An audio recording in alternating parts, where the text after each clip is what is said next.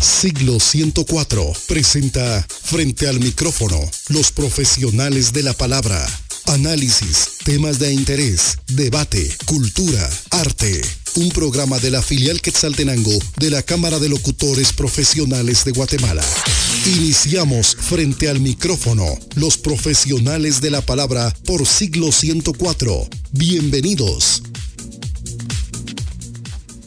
Muy buenas tardes amigos, qué gusto. Como cada lunes los recibimos acá en el programa de la Cámara de Locutores Profesionales filial Quetzaltenango y tenemos por acá el gusto de saludarlos mi compañero y colega Everson Gramajo. ¿Cómo está, don Everson? Buenas tardes, Marian. Qué gusto saludarlos y saludarlas, mis estimados amigos y amigas. Estamos en las 4 de la tarde con 7 minutos. Como ya lo anunciamos en las redes sociales, previo a empezar el programa, también ya escuchamos su voz. Hoy tenemos una invitada Invitadaza. Hoy ah. sí, hoy sí, una invitada de súper lujo. Sí, ¿verdad? Ya la escucharon. Estamos como muy a gusto. Ella ya se anticipó un poquito porque así es ella. Ella es una gacela en todo el sentido de la palabra. Y bueno, ella es Begoña Bravo, nacida el 23 de marzo del 55 en la ciudad de Bilbao, España. Hija adoptiva de Guatemala ya hace 52 años, fíjese, Everson. No saquen cuentas, por favor. Bueno, es lo que tengo por acá. Es una mujer poli Facética, que ha incursionado en periodismo, radio, teatro, televisión, productora de eventos, conductora de programas, guionista, escritora, poeta, Uy, uy, uy. Además, conferencista nacional e internacional, tiene editados dos libros, uno a cargo de tipografía nacional nombrado El Poderío Maya, dedicado al turismo y la riqueza fotográfica eh, que enaltece la belleza de Guatemala, por supuesto, y cuyas imágenes, a ellas, a las imágenes les escribió poesía, Erótica. Erótica. Así es, es uno de los... Al paisaje. y bueno, siendo este enviado a todas las embajadas y también su libro Yo Soy Pasión, libro de poesía en prosa romántica erótica, porque esta mujer es la pasión en letras. Así que damos inicio y le damos la bienvenida a Begoña Bravo. Bienvenida, Begoña. Gracias, chicos, que así de gusto quedarse a vivir acá y disfrutar de tanto amor. Muchísimas gracias a los que están ahí del otro lado con la paciencia de escucharnos y darnos el beneplácito de, de su oído agradable a nosotros. Y qué les puedo decir, muchísimas gracias, son un par de encantos. Muchas gracias. Me sentí de repente ya en casa totalmente arropada, acunada y estoy feliz. ¿En la silla reclinable? Totalmente. Muy bien. bueno, con, con, con, Begoña Bravo podríamos hablar de unos 50, 60 temas, pienso, pero hoy... Para empezar. para empezar, pero en esta hora aquí en, eh, en Siglo 104, hoy frente al micrófono, pues vamos a hablar un poco de su carrera. ¿Cómo surge eh, la poesía en Begoña? Pero iniciemos con esta pregunta, ¿cómo llega a Guatemala? ¿Cómo se desprende de ese hermoso país y llega a Guatemala? Fíjate que yo llego a Guatemala por mi papá. Mi papá fue diagnosticado con eh, asma crónico y no podía estar en un país como España donde se marcaban magistralmente y fuertemente las cuatro estaciones. Lo que era otoño y invierno para él era garrafal, casi se nos iba cada año, se ponía muy enfermo, paraba en el hospital y entonces el médico le dijo, tiene que buscar un país tropical, un país donde sea la eterna primavera y donde jamás hayan cambios bruscos, bruscos de temperatura. Entonces mi papá dijo, bueno, ¿y cómo hago? Él trabajaba para mm, la empresa Altos Hornos en Bilbao y logró que lo mandaran a Guatemala como representante para maquinaria pesada para las fábricas. Y ahí vino y entonces él al año, a los dos años, nos trajo para Guatemala porque se enamoró de Guatemala y se quedó aquí, el clima nunca le afectó y feliz de la vida nos trajo a todos. Entonces eso fue en el año 67, yo tenía 12 años, o sea, y, para beneficio nuestro, para beneficio de los guatemaltecos, se quedó Begoña y hoy pues se ha consolidado como una, una de las poetisas más grandes de Guatemala. ¿Eres guatemalteca ya, Begoña? Total y absolutamente. Lo inverosímil es que tengo pasaporte, tengo cédula y tengo de todo. Me imagino que por el matrimonio con el que es el papá de mis hijos, que es guatemalteco, y que el hecho que tengo gemelos, perdón, guatemaltecos. Pero a la hora de cambiar la cédula por el DPI, eh, ya no puedo tener pasaporte. Vete a saber por qué son esas cosas raras que suceden. Entonces, para hacerlo tendría que renunciar a mi nacionalidad española, lo cual no me conviene por todas las prebendas que tenemos los españoles como tal. Entonces dije, bueno, de todas maneras, hace 52 años que soy hija de Guatemala, he representado a Guatemala internacionalmente como escritora. Tengo una anécdota muy linda que me encanta contar porque es la forma en cómo yo demuestro el amor que tengo a esta tierra. Eh, fui hace dos años a Argentina, eh, al Congreso Internacional de Escritores, y lo fui a representar como guatemalteca, pero ellos sabían que yo, mis raíces son españolas. Entonces me llevaron las dos banderas, la de Guatemala y la de España, a ver cuál iba a aportar. Y yo me les quedo mirando y les digo, obvio que la de Guatemala, yo vengo representando a Guatemala, además mi tierra es Guatemala, aunque yo haya nacido en España. Entonces fue algo y me hizo llorar porque yo dije, wow, qué emocionante, qué lindo. Y gané el premio de cuento en, en el Congreso eh, y todo ha sido para Guatemala. Y porté el traje típico de Guatemala, eh, llevaba un huipil carísimo que me lo prestaron. Yo decía, Dios mío, que se pierda la maleta que siempre no donde llevo el huipil. Eh, llevaba todos los nahuales en tela, en hilo de, oro y plata con colores. ¿no? ¿Vieras lo que era Una belleza. Una belleza. No me pude poner la falda porque me la puse y me la enrollé de tal manera que parecía japonesita de pasitos chiquititos porque no podía caminar ya había pensado en llevar una falda extra para que me quedara y pudiera caminar, una falda negra y la salvé. Pero para mí ha sido un orgullo cada vez que me invitan a, representar a Guatemala y voy con todo el corazón henchido de, amor y, de cariño por, por Guatemala. Qué rico escuchar que una persona hable así de su tierra adoptiva. Total y absolutamente. No, de verdad, es que eh, se siente muy bonito porque uno en esta época de la vida, en esta mm, situación que se está dando a nivel general, eh, pues no nos va muy bien en, en, las, en las, los calificativos que nos ponen, pero de verdad agradecidos del amor que le tienes a la tierra y a, a, nuestra Guatemala. Y bueno, hablemos del el trabajo de Begoña como escritora, como poeta, como esa mujer apasionada, porque esta mujer trae la pasión que se desborda, desborda por los poros y ya no las está contagiando. A mí se me erizó la piel solamente con escuchar cuando tuvo contacto con Borges y que nos contó de esa esa mm, eh, química que, tuvieron, porque eso fue lo que ocurrió. Él se impresionó con el carácter de Begoña y, le dio la oportunidad de compartir con él. Cuéntanos un poco de esa experiencia. Fíjate que yo estaba trabajando en Walter Thompson, Buenos Aires, una agencia de publicidad. De, aquí de Guatemala yo empecé en pláticas con ellos y cuando yo llegué a Buenos Aires, porque mi familia ya estaba en Buenos Aires, eh, me aboqué a la agencia, me aceptaron, me trabajé como ejecutiva de cuentas y a raíz de, eso yo empecé a conocer el transporte de Argentina, que es tipo Guatemala, y si yo tomaba el tren a las 6 de la tarde, después de salir de la oficina, moretes, patadas, de todo, porque todo el mundo se quiere meter a la misma hora en el vagón para agarrar un asiento. Y entonces dije, no, yo tengo que parar esto porque yo me voy a enfermar aquí con este rollo.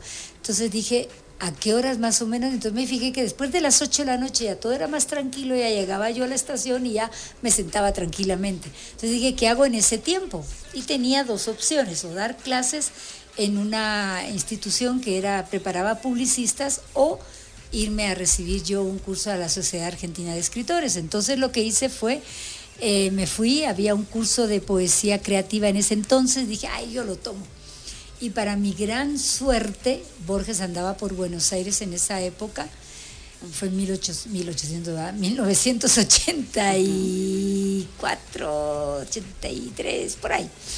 Y eh, entró al aula porque él era así y vio a los chicos que estábamos estudiando poesía y a los dos días más o menos vuelve a regresar y dice, me voy a llevar un grupo de estos chicos a compartir conmigo y a convivir mi experiencia y todo. Y nos llevaba a su casa, que es en Palermo, es un apartamento en Palermo, y ahí compartíamos poesía, tomábamos mate. No, él tomaba té, él no toma mate. Todos los demás nosotros tomábamos mate y nos pedía trabajo casi que diario de llevar al día siguiente un poema tal, un poema cual, o sea, en base a llevarnos y nos guiaba sobre la poesía creativa. Entonces yo siempre escribía con el desparpajo que me caracteriza eh, y con la sutileza que trato de no ofender a nadie, pero sí que activar su imaginación y llevarlos a donde ellos quieren, Por eso yo siempre digo, yo soy responsable absolutamente de lo que escribo, pero no de lo que usted imagina. Eso ya es su cosecha. A ver para dónde va. entonces ya casi al final del tiempo que nos había concedido, fueron como 15, sí, 15 días, me dice, mire Begoña, venga para acá. Y le digo, uy, me va a caer regañada. Y me dice, mire, usted es una gacela desbocada, indómita, atrevida, irreverente, con las letras. Pero hay algo en lo que usted escribe que es como un vicio que no, que no deja, uno no puede dejar de leer. Y entonces por un lado yo había sentido como una especie de cal y por el otro lado arena. Dije, bueno, ¿cuál es lo bueno? Me dijo, tómelo como una enseñanza, usted está muy joven, tiene mucho que aprender todavía, pero va por buen camino. Y dije, bueno, listo, ya feliz de la vida de haber escuchado que alguien así. Qué honor, de veras. Totalmente, eh, un hombre tan carismático, tan dulce, pero con un carácter tan determinado, tan fuerte, con una falencia terrible por su vista, que ya, ya no leía, era su mamá quien le leía, y, su esposa, eh, y, Cono, no, Cono, eh, no sé qué Cono, algo así, ya no me acuerdo el nombre de la esposa y ellas eran quienes le leían y quienes transcribían lo que él, lo que él escribía, entonces era, era un tipo con una paz, con una tranquilidad, con una sabiduría. Ese hombre era impresionante. A mí me cautivó, me atrapó, me enamoré de él, de las letras, de todo lo que él significaba y le daba gracias a Dios por todo lo que él me había enseñado. Borges fue una pieza clave entonces dentro de la carrera de Begoña Bravo. Totalmente. Con él conocí los haikus, con él me enamoré de los haikus y se convirtieron en reto para mí. Después yo me pegué al área de los eh, contemporáneos, que era Borges, eh, García Lorca, eh, todo ese tipo de escritores de esa época que hicieron rebeldía a los haikus, o sea, no mantuvieron la línea de lo que era un haiku, después les explico, y agarraron la rebeldía y escribieron el haiku libre, sin pasarse de las 17 sílabas o moras. Entonces yo me agarré de Borges, de lo que él escribía como haiku, y me enamoré de los haikus a través de él. Excelente. Y después lo fui descubriendo y ahora me atrevo a dar talleres de haikus. Bueno, excelente. Bueno, fabuloso. Platicar con, con Begoña Bravo hoy esta experiencia excelente con Jorge Luis Borges. Bueno, vamos a mensajes y luego regresamos con más frente al micrófono. Al regreso vamos a platicar con Begoña acerca de, de, de cómo nace esa inspiración tan profunda de su poesía. Quizá vamos a leer un par de poemas por aquí. Ya los tenemos aquí listos y vamos a escuchar un poema en la voz de Begoña también para que ella nos diga cómo es que, surge esa inspiración, cuál será su mejor poema. Pero también les quiero comentar que gracias al hotel y restaurante Maya Land, ustedes tienen la oportunidad de un lugar ideal para descansar. Sean bienvenidos a Quetzaltenango, al Hotel Mayalan. Pueden llamar al 77 61 42 88 y 77 65 42 72. Hotel Mayalan, patrocinador de la Cámara de Locutores Profesionales de Guatemala. Vamos a mensajes y luego regresamos con más frente al micrófono en siglo 104. Ya estamos de vuelta con los profesionales de la palabra frente al micrófono por siglo 104. Continuamos. Estamos frente al micrófono, estamos en las 4 de la tarde con 27 minutos, hoy con la especialista en poesía, toda una señora poetisa, Begoña Bravo, quien la tenemos aquí en los estudios de siglo 104 frente al micrófono. Y bueno, leyendo acerca de, estos poemas tan profundos, Begoña, estos poemas de amor erótico, por un lado, pero por otro lado una, una realidad que cada ser humano siente y se identifica, porque todos amamos. no podemos estar exentos del amor. No. ¿De dónde surge esa inspiración, Begoña? Bueno, eh, antes de llegar a la, poesía erótica, eh, mi primer poema lo hice cuando tenía siete años y desde ahí yo mi mamá se dio cuenta que yo iba a ser una poeta muy distinta. Eh, lo hice para el Día de la Madre y me gané el premio al mejor poema a los siete años. Pero mi mamá me decía siempre que, mi poema no era del cielo bajo una rosa bordada de lindas flores, no. Mamá, te agradezco por mi bocadillo de la merienda. Mamá, te agradezco porque te preocupas por mis cosas. Mamá, te agradezco porque me bañas en la cocina cuando hace frío. Mamá, te agradezco porque me encanta mi bocadillo con chocolate adentro y mi chocolate en la leche. Mamá te. O sea, mi poema era un poema Había de mucha contemplación ahí. Mucho, un poema de agradecimiento. Sí. Y mi mamá me decía, ahí descubrí yo qué tanto le gustaban a mi hija las cosas. Y al final le digo, mi mamá, nunca dejes de hacerme mis huevitos estrellados con chorizo y tocino en la cena, con mi panito chochando la yema. Ah, qué divina. qué lindo. Bueno, Entonces es un poema que desde ahí yo creo que traía algún tipo de... pero, pero de surge rollo. algo, era poder decir eh, un agradecimiento o una observación a través de un poema, Sí. De hecho, Me- a mí me encanta decirle a la gente... propiamente por expresar un Sí, sentimiento. lo que los amo y no me importa que lo interpreten a, no sé, cada quien lo interpreta. Pero yo, por ejemplo, soy de las que te digo, te amo, te quiero, qué lindo tu abrazo, qué rico, qué bonito miras. O sea, y no me importa si es mujer o hombre, es lo que a mí me inspira y lo digo. Y ojo que soy muy mujercita. Entonces, me gustan mucho los hombrecitos. Ah, bueno. Entonces, eh, soy espontánea, natural, abierta. Quizás eh, no huyo de las nimiedades, no me gusta. eh, me gusta eh, ser eh, abierta, contemplativa. Tener un criterio, un criterio completamente Total, amplio. digamos. totalmente, o Yo, sea, yo yo no creo me que eso da bolas. ese tipo de inspiración, Begoña, ¿no crees? Sí, yo creo que sí. El, hecho de escribir poesía erótica, eh, y eso que soy una mujer bastante contenida en, en mi vida personal, ya son muchos años, porque me tengo que enamorar. Para meter a alguien debajo de mis sábanas, me tengo que enamorar. Tengo que estar enamorado de esa persona, tengo que admirarla, tengo que respetarla, tiene que haberme ganado en las neuronas antes de las hormonas.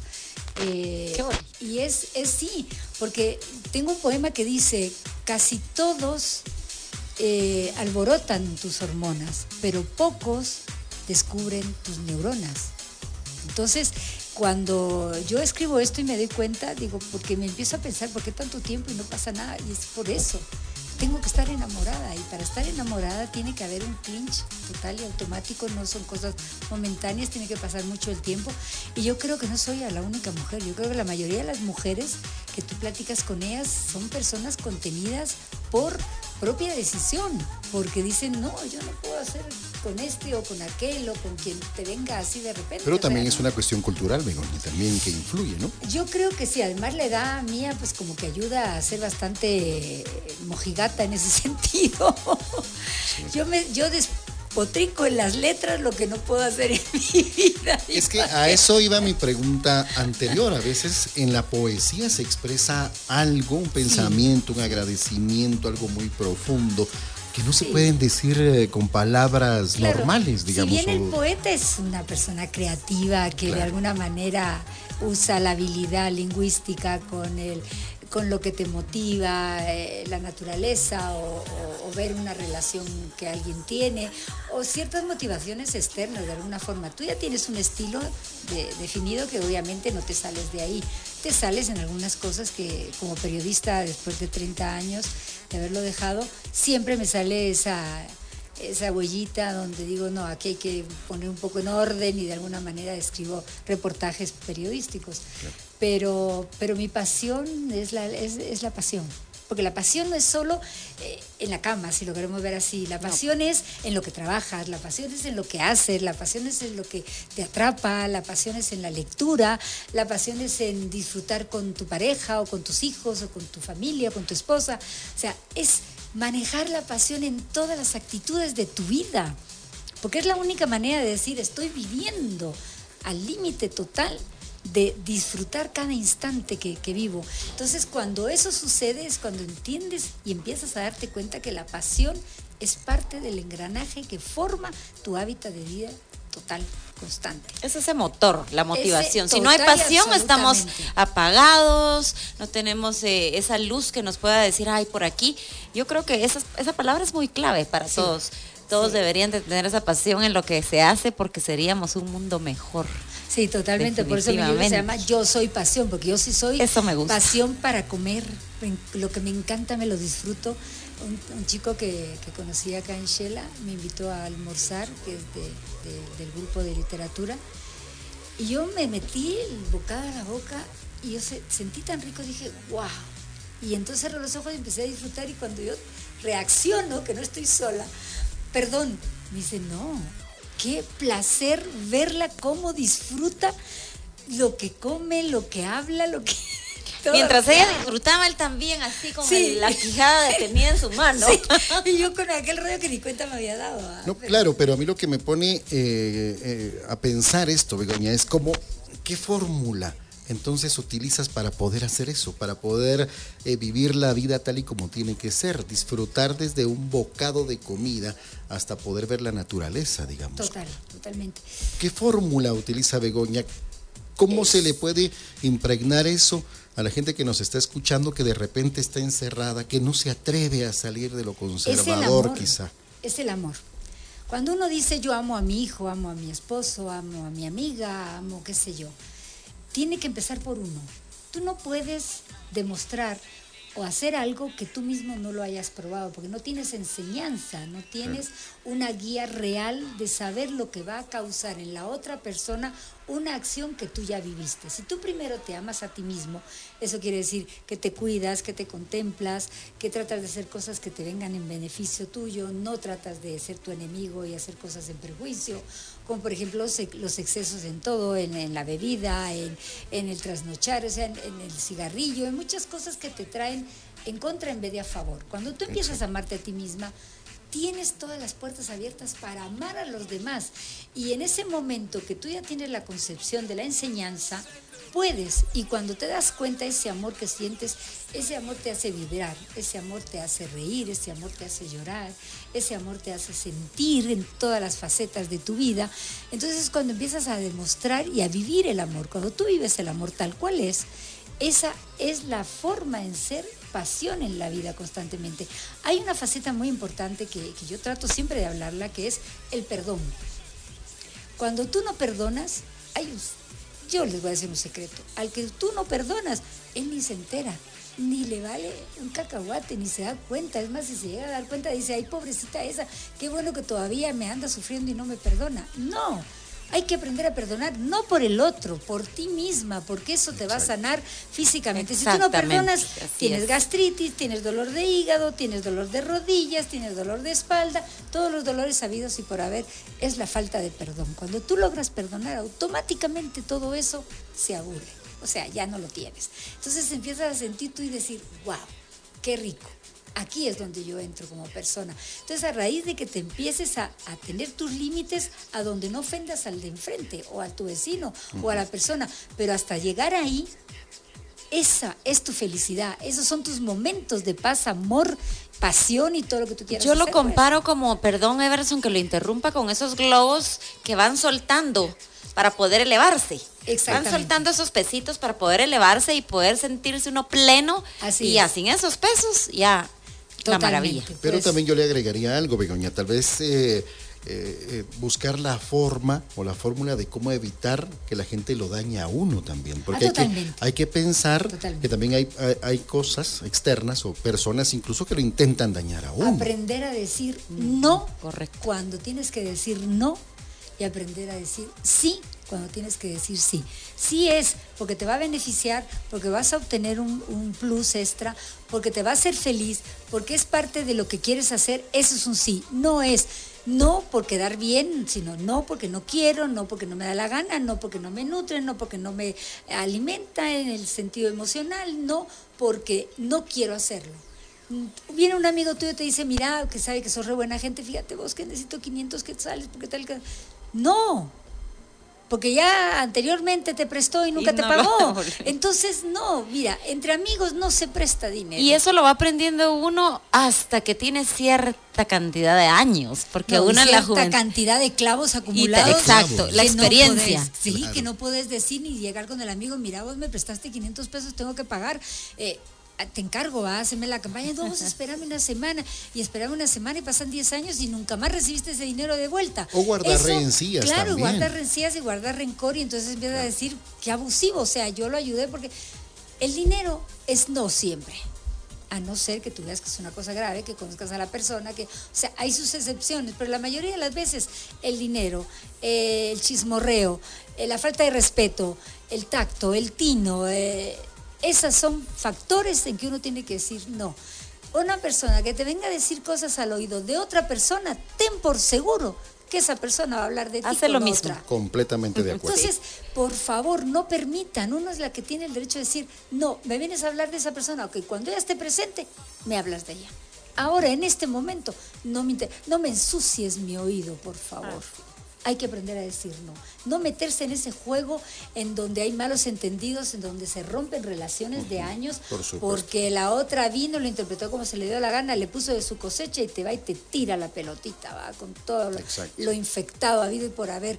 Y se rompen amistades amorosas de mil años por un malentendido. Por favor, digan no cuando es no y digan sí cuando es sí y aprendan a callarle la boca a la gente.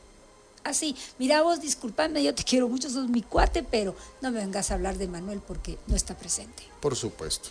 O de repente de cosas que no están fundamentadas. Totalmente, Peor todavía. total. No, y aunque esté fundamentado, nadie tiene el derecho de hablar De de, otra persona, ni juzgar a nadie, y mucho menos hablar mal. Si tienes algo lindo, hermoso, precioso, que nutre y que diga algo hermoso de esa persona, dilo.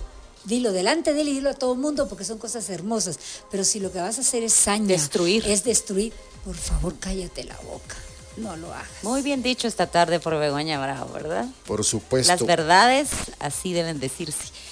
Pero la pregunta no ha sido del todo respondida, María. A ver, es que me- se está yendo Sí, por las ramas. ¿De dónde- Es de una dónde gacela total. surge- La gacela de brincó la barda y se fue. Sí, ¿de dónde surge la inspiración de Begoña Bravo para escribir tan profundo? Para escribir esa para poesía lograr, Para lograr, sí, para lograr tener esa empatía sentimental y emocional con Sí, quien la lee y sobre todo eh, eh, pegarse a esa poesía. ¿De dónde surge esas letras, esa inspiración, Begoña?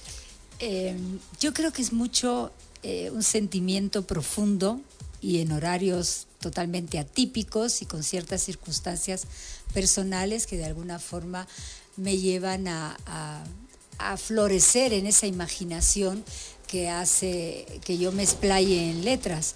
Eh, es mucho de mi personalidad, creo yo, de mi carácter, de mi forma de ser, de que soy auténtica, de que no ando con cortapisas, para nada soy hipócrita, digo las cosas de frente. A muchas personas yo sé que les cae mal, que no les gusta. Eh, aprendí por lo menos a decirle a la gente, mire, le voy a decir algo desde mi punto de vista. Ojo, eso a Juan, a Pedro le puede saber de otra manera, pero según mi punto de vista, ta, ta, ta. Entonces, todo ese tipo de espontaneidad, de, que soy una persona realmente auténtica, eje- y lo que siento lo, lo digo, y lo que no siento no lo digo, y si yo te doy un beso, te lo doy de verdad, no te lo estoy fingiendo, y si no te quiero ni abrazar, porque no quiero, y punto. Cosa muy rara, porque normalmente yo soy mucho de dar abrazos, me encanta el calor de la gente, el sentir emocional. Y a veces la poesía erótica en un poeta nace de ciertos horarios, ciertas inspiraciones, ciertas visiones o ciertos sentimientos personales que te llevan a eso. O sea, eh, yo soy mucho de, de- de lo que me gustaría en algún momento vivir, de lo que quizás en algún momento he vivido, de lo que probablemente alguien más me pueda demostrar cómo se vive. O sea, son motivaciones que yo creo que es como un pintor. Un pintor contempla el amanecer y no te va a pintar el amanecer, sino que te va a pintar, qué sé yo, una mujer desnuda con un cuerpo espectacular cubierto de sedia y gasa dejando a la imaginación aquello que tú quieras ver y no logras ver. Pues más o menos ese es el estilo de mi poesía erótica. Eh, como dije antes, soy responsable de lo que escribo, pero sé que activo mucho la imaginación de Sí, la persona que me leen eh, y sé que eh, hay, así como hay gente empática totalmente, hay gente apática que no les gusta, la respeto totalmente, eh, definitivamente eh, pienso que el respeto es la base de toda buena relación y comunicación y a mí no me importa a quien no le gusta, lo respeto igual y me parece muy bien que no le guste, está en su derecho. Muy bien. Nos vas a deleitar con unas estrofas de un poema del libro Yo Soy Pasión, para complementar lo que decías. Hay poemas, como bien lo dice Begoña, que no pueden decirse al aire, solamente leerse. Son un poquito explícitos, ¿no? Pero No, no tanto explícitos, son, son poemas con un contenido emocional muy sensual, que yo pienso que por el horario deben de haber niños o, o adolescentes que, que todavía no están. pues ahí está Pablito escuchando. Sí. Pablito, ¿cuántos Pablo años Ríos. tienes, Pablito? Pablo ya tiene. DPI. Ya tiene Ahora DPI, ya sí tienes ya 18 tiene. años. no, ya está 29. Es que parece nene. no, ya, está. Hoy sí le metieron. Él me enseña a mí. Claro. bueno, vamos a escuchar entonces unas estrofas de Begoña Bravo de este poema eh, del libro Yo soy pasión. Espérate que busco las lo que me hace leer. Del poema Ella o yo. Ajá. este es un poema que hice eh, por una amiga que se lava mucho al marido y siempre veía amigos aparejados donde no existían. Hasta que le escribí el poema le dije, si seguís en ese tono te va a pasar esto. Entonces dice, ¿qué diferencia encuentras entre ella y yo? ¿Quién de las dos tiene más de ti? ella que goza de los acuerdos de tu tiempo o yo que vivo entre tus sueños a pellizcos de instantes ella que sostiene tu, tu, presencia día a día sin amenaza de huida o yo que disfruto tus pensamientos en la ausencia. Ella que anhela reflejarse en tu mirada o yo que ilumino tus ojos cada vez que en mí piensas. Ella que te tiene a su lado por elección o yo que soy tu anhelo callado de arrebatos fugados. Ella que espera tus detalles de amor o yo que te tengo al ímpetu de pasión y asombros, ella que te absorbe la vida y tan solo algunas noches, o yo que poseo cada caricia prohibida sin que sea el ángelus. Ella te tendrá por siempre en la rutina y alianzas, yo solo a ratos en el atrevimiento y la insensatez. Ella en el nombre y reconocimiento de ser la señora. Yo solo seré tu amor censurado y sellado en la irreverencia. Ella la dueña y consorte hasta de tu libertad yo la que toca lo más profundo del albedrío en tus ganas. Ella la garantía sin expectativas donde siempre gana. Yo la que te hace perder la cordura y olvides que soy la otra. Ella siempre tendrá el temor de perderte. Yo la incertidumbre de hasta cuándo te tendré. Wow, qué lindo.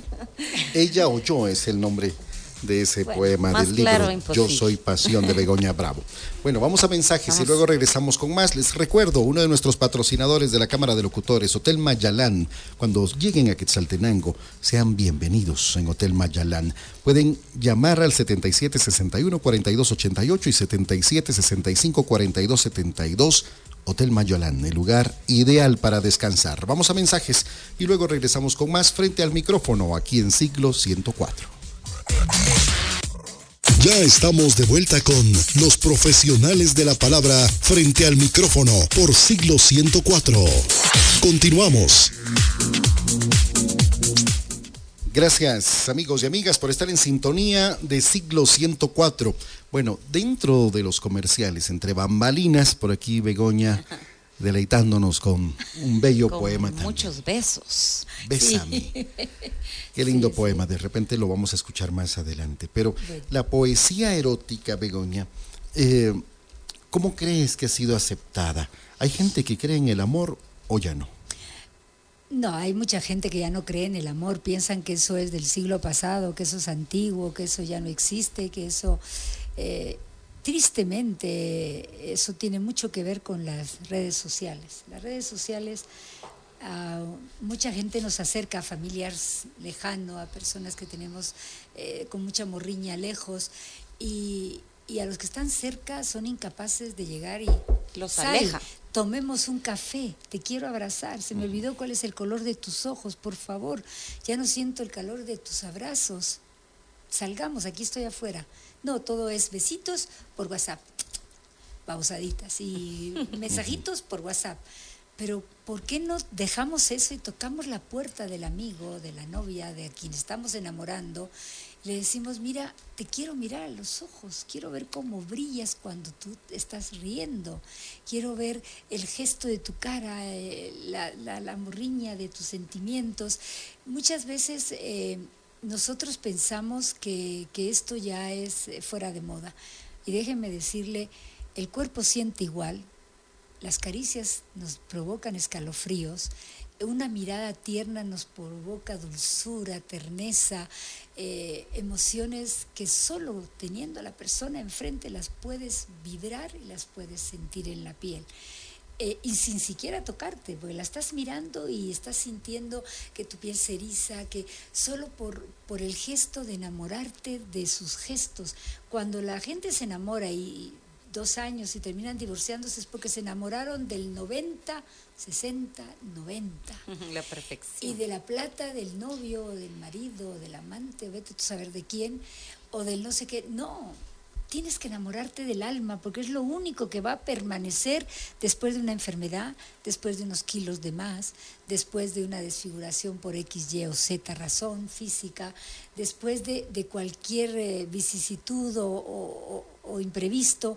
Si sigues amando a esa persona por cómo te gusta, cómo te guiña, cómo te mira, cómo te habla, el sonido de su voz, sus palabras al oído, eso jamás se muda lo que se muda es la belleza en la mujer porque tiene hijos, porque se descuida, porque él entra en depresión y ya no es la misma, por lo que sea. El hombre, eh, sus posibilidades ya no son las mismas, eh, tienen pancitas, se les cae el pelo, o sea, y por eso lo vas a dejar de amar o la vas a dejar de amar. Qué mal. Nunca aprendiste a amar con el alma.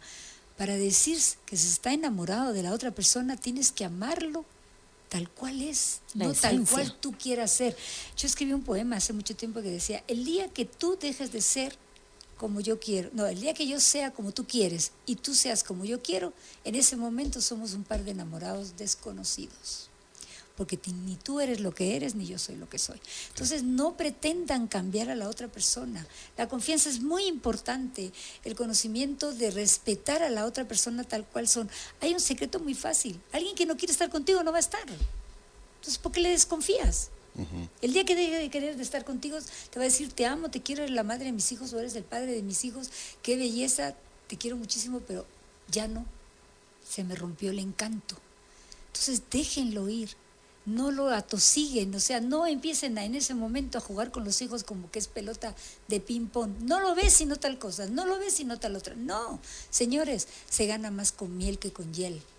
Señoras, hagan el juego inverso de tirar la pelotita en el campo de la otra persona.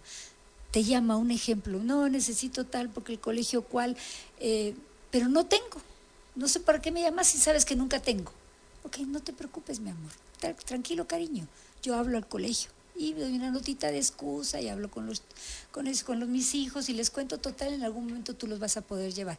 Y les pido un trabajo extra para que no pierdan la zona. Pero tú tranquilo, no te preocupes. Está bien, gracias. Chao, colgas. 20 minutos, media hora. Te va a llamar, te va a decir, ¿sabes qué? Logré encontrar el dinero, te lo paso dejando. ¿Por qué? ¿Por qué no lo presionaste? ¿Por qué no lo fregaste? Sí, que a tus hijos le negas y con la amante te gastas y la llevas aquí, la llevas allá. ¿Qué le importa a usted lo que él haga con la amante? Ya es su vida y es su problema. Respételo como hombre y él lo va, la va a respetar a usted como madre de sus hijos. Y siempre que tenga el tacto de pedirle las cosas como debe de ser, usted va a tener respuestas positivas. No obliga a la gente, a nadie, ni a usted misma que la obliguen a hacer algo, seguro que no lo va a querer hacer. Entonces, ¿por qué pretende usted pensar que el otro sí está dispuesto a que lo obliguen? Solo porque es padre de los hijos. No, tampoco se los debe de negar. El padre va a ser el padre toda la vida, le guste o no le guste, va a ser su padre toda la vida. Ella Entonces, respétenla. Es Begoña Bravo. Escuchen esa, eh, esa forma, ese temple lo directa, bueno, usted ya lo escuchó, en cualquier tema que hablemos ella lo va a decir tal cual, con todas sus letras. Y por eso las mujeres a respetar al padre de sus hijos, no negocien que vean o no vean a sus hijos, sus hijos lo necesitan. Usted ya dejó de ser su fascinación para él, pero sus hijos van a ser su amor eterno para él. Entonces respete, porque si usted estuviera en su lugar, usted cada vez que vaya a hacer algo, póngase en los zapatos del otro y va a asegurar, le voy a asegurar que a lo mejor le van a apretar. Entonces, tenga el respeto por el ser humano, por la persona. Ya a usted no le gusta, ya a usted no le gustó otra de 20 años menos. Pues bueno, ¿qué hacemos? Pues ya sucedió, sucedió. Usted tuvo 40 años con él o 20 o 10 años de felicidad. Respete eso. Sus hijos son sus hijos y no les puede faltar el respeto de esa manera, ni puede jugar ping-pong con ellos. Eso a mí cuando yo me entero me, me enferma y me enoja porque digo yo, los hijos no tienen nada que ver en este asunto. Tú dejaste de gustarle, punto, dejaste de gustarle. Ya no te ama, no te ama, punto. Pero eso no quiere decir que tú seas inteligente y manejes las buenas relaciones con el padre de tus hijos. Y de esa manera vas a lograr mucho más que peleándote con él y reclamándole lo que deja o no deja de hacer. Así de sencillo. Muy bien, muy bien. Excelente consejo. Se quedó muy, muy sin palabras. Me quedé viendo nada más. Sí, sí, sí. Se sintió él como regañado, no sé. No, no, no, es que el hombre tiene que ser respetado, igual yo, que la mujer. Yo creo que es cuestión de libertades, Begoña, ¿no? Es cuestión de, de criterio. De respeto, la palabra ahí está. Respeto, tolerancia. pero bueno, pero estamos hablando también de, tu literatura, ¿no? Que lo un tema nos lleva a otro. Ella no deja, ¿verdad? Lo que quiere ella no quiere hablar. ¿Cómo me pongo a escribir? ¿En qué lugar? No, no, ¿De qué manera? No, sino que nos cuentes de tus libros ahora. ¿Cuántos libros has publicado? Tengo escritos aproximadamente de 10 a 12 libros. Tengo como una media más quizás de dos mil y pico de poemas escritos. Haikus, ya le perdí la cuenta, no sé ni cuántos he escrito, pero son un montón. Tengo Cuéntales a nuestros oyentes que son haikus. Haiku es una literatura corta japonesa basada en, en sílabas o moras de tres versos de cinco, siete y cinco sílabas. Antiguamente el haiku eh, salió a flote en el año octavo en Japón como una forma de protesta pero con una sabiduría ya adquirida de mucho, y esto tenía que hacerlo llegar a las autoridades del lugar para que respetaran e hicieran algo por la naturaleza, porque la naturaleza en Japón es preciosa. Era como una denuncia. Era como una denuncia. Entonces ellos idearon que de la única manera que iban a ser puestos de en atención era enviar un texto corto que dijera todo lo que ellos tenían que decir. Y entonces el haiku es una brevedad donde con pocas letras dices cantidad de mensaje. Y de esa manera lo lograron hacer. En el siglo XVII, Shaki le puso haiku, que quiere decir brevedad, y lo oh. dio a conocer a la gente de la misma generación y raza de aquel momento, y en el año siglo XIX sale ya al mundo. Entonces ya lo conocen en España, Latinoamérica, toda la literatura. Y en ese entonces, era lo que tú decías, de Borges, García Lorca, eh, Sábatos, todos ellos estaban en una vorágine en España, vivían un tiempo de literatura, de mucho aprendizaje y compartir. Y ellos tenían tertulias donde se juntaban para ver quién hacía el haiku más corto con un gran significado. En ese entonces había como una fusión porque los aforismos es también pensamientos cortos con un mensaje filosófico. Como los refranes. Exactamente. Entonces, eh, era una vorágine literaria impresionante. A mí me hubiera encantado estar en esa época, yo creo que hubiera sido feliz. Y cuando yo los conocí con Borges, los abracé. Me encantaron y dije, esta es mi rollo. Y de hecho, en mi eh, muro de, de Facebook publico cinco o seis haikus y un poema y de ahí me voy y un poema, porque me encantan las brevedades, o sea, a mí me fluyen, me brotan y, y voy... Decir mucho en un pequeño texto. con cinco o cuatro palabras yo digo todo lo que tú quieras imaginar. Entonces es una disciplina que me encanta, me fascina, me llena mucho. ¿Y te fluye de repente o tienes que tener una inspiración? Por ejemplo, podrías hacer un haiku rápidamente de lo que la radio significa. Total, sí. Sí, ahora, en este instante. Em, por ejemplo, podría decirte, eh, la comunicación no compartida es sabiduría muerta. O sea, la gente que tiene esa habilidad de poder hablar, la gente que tiene esa habilidad de poder decir y que tiene un medio donde se pueda expresar, el hecho de no adquirir conocimientos a tal nivel en que pueda compartir con la gente la sabiduría y hacer cambiar vidas, cambiar... Hay mucha gente que, que solo le digas la palabra acertada, la palabra justa en el momento preciso, le cambias la vida. Exacto. Automáticamente. Entonces, cuando tienen esa maravilla de manejar el quinto poder, que son las comunicaciones, y no aprovechar la sabiduría para ir dejando en la gente, en el corazón, en la capacidad, en el entendimiento, algo más, una semilla que fructifique y dé fruto, entonces no, estás en lo que estás, no sé dónde estás. ahí es a lo que voy. Porque hay muchas personas en, otro tipo de radio, que yo digo, qué increíble, un micrófono con todo el derecho de poder expresar y no lo usa. Eso es terrible. Entonces, cuando ves eh, que la gente tiene conocimiento y lo comparte, ya no es sabiduría muerta, sino sabiduría viva. Es explicando un, un haiku. Exactamente. Claro, excelente. Bueno. Es un ejemplo aquí, al aire. Un ejemplo, sí, rápido. Bueno, pero, bueno, estaba leyendo aquí en, tu muro de Facebook. ¿A dónde te pueden escribir, Begoña? Eh, a mi correo. ¿O a tu muro de Facebook también? También a mi Facebook, solo que, ay Dios mío, mi Facebook ya tengo re poquito tengo poquita capacidad y no quiero eh, llenarla de tal forma que llego a 5 mil y me van a mandar a página. A página. Y entonces pierdo el contacto personal con las, con las personas que me leen y que me siguen. No quiero eso. Yo no quiero perder la identidad cercana por convertirme en una página de fama. No. Yo me niego. Entonces estoy a punto de escribirle a Facebook y decirle, mire, Por favor, dos, dos mil más. Con un haiku, sí, con sí. pocas palabras, Facebook puede entender. Sí, cabal, entonces sube un poquito más, o sea, para que no me convierta Bueno, en pero tus página. publicaciones son públicas, es decir, a pesar que no los aceptas como que es amigos, solo como amigos. Solo Solo amigos. mis amigos. lo- Solo los contactos Bueno, de Facebook. pod- podría ser una, una opción hacer publicaciones eh, para todo público, digamos, no solo a los amigos, y que las sigan. Lo que pasa es que sí, bien dicen que cuando tú escribes un poema y lo publicas o lo compartes con el mundo, ya no es tuyo, es de todo el mundo. Por supuesto. Pero, pero sí hay cierta reserva en cuanto a la autoría.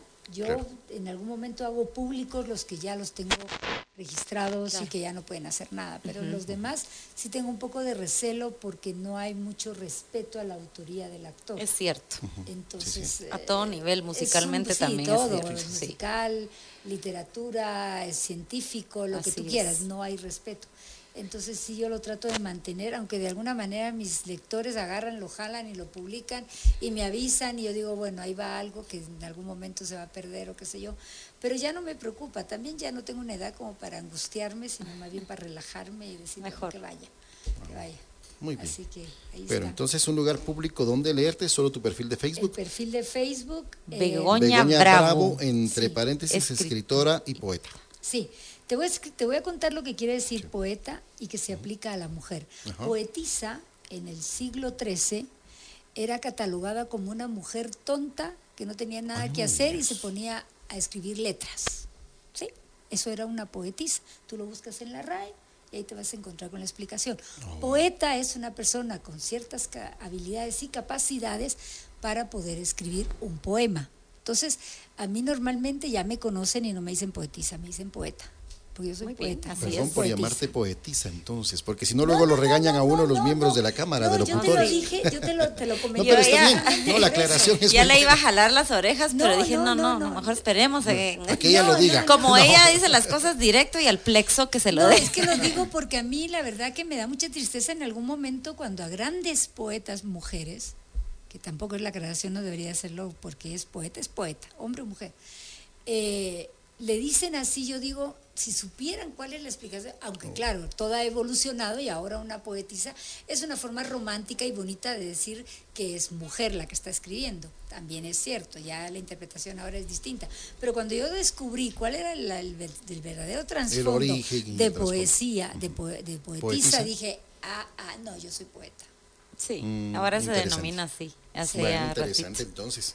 Bien, entonces si nos están escuchando los amigos, los colegas ya saben, poeta Sí, también está es. permitido. Begoña, tenemos acá, eh, bueno, te- eh, para que puedan las personas eh, adquirir el poderío maya, que es también, eso es bien interesante, que ya tenemos el tiempo un poco restringido, pero en el poderío maya, Begoña habla de nuestros paisajes, eh, nuestra naturaleza y mezcla el erotismo Sí. con, con toda esa eso Sí. pictórico, con todo ese ese verdor que ella ha visto, esa eh, la orografía guatemalteca, me imagino yo que, que todo lo ha mezclado, así que Sí. eso es bien interesante poderlo remarcar. Fíjate que Tipografía Nacional me llamó en el tiempo de Gustavo Soberanis, que era el director de tipografía y del diario Centroamérica, y me dijo, mira Begoña, me encanta lo que estás haciendo, fuimos compañeros en Aquí el Mundo con él, quiero que me apoyes con un proyecto del Poderío Maya, que es... eh, eh, se va a llevar a todas las embajadas y me gusta tu proyección erótica y sé que puedes hacer un trabajo muy bonito con el paisaje de Guatemala. Cabal, ellos me mandaban las fotos, yo lo miraba, me inspiraba y decía, bueno, esto aquí va. Y cabal fue así. Después me mandaron el texto, eh, digamos, eh, geográfico, la composición, la forma, todo, y yo lo hice poéticamente. Entonces fue un libro precioso, que el libro que tiene tela típica, un repujado de plata y sobre una funda de cartón preciosa, está a 100 dólares en la tipografía. Solo ellos la tienen. Y después tienen otra versión más económica que es de 350 que no lleva todos esos aditamentos, pero igual el contenido es, Bueno, por si lo quieren adquirir allá en la ciudad capital en la tipografía, ¿verdad? yo soy pasión, lo que pasa es que tengo que mencionar algunas librerías, no sé si se puede, pero... No, claro, tratándose de, de dónde encontrar tus libros, por supuesto. Sí, está en The Museo, en Artemis, eh, que, que, ya no es Edinter, solo es Artemis, creo.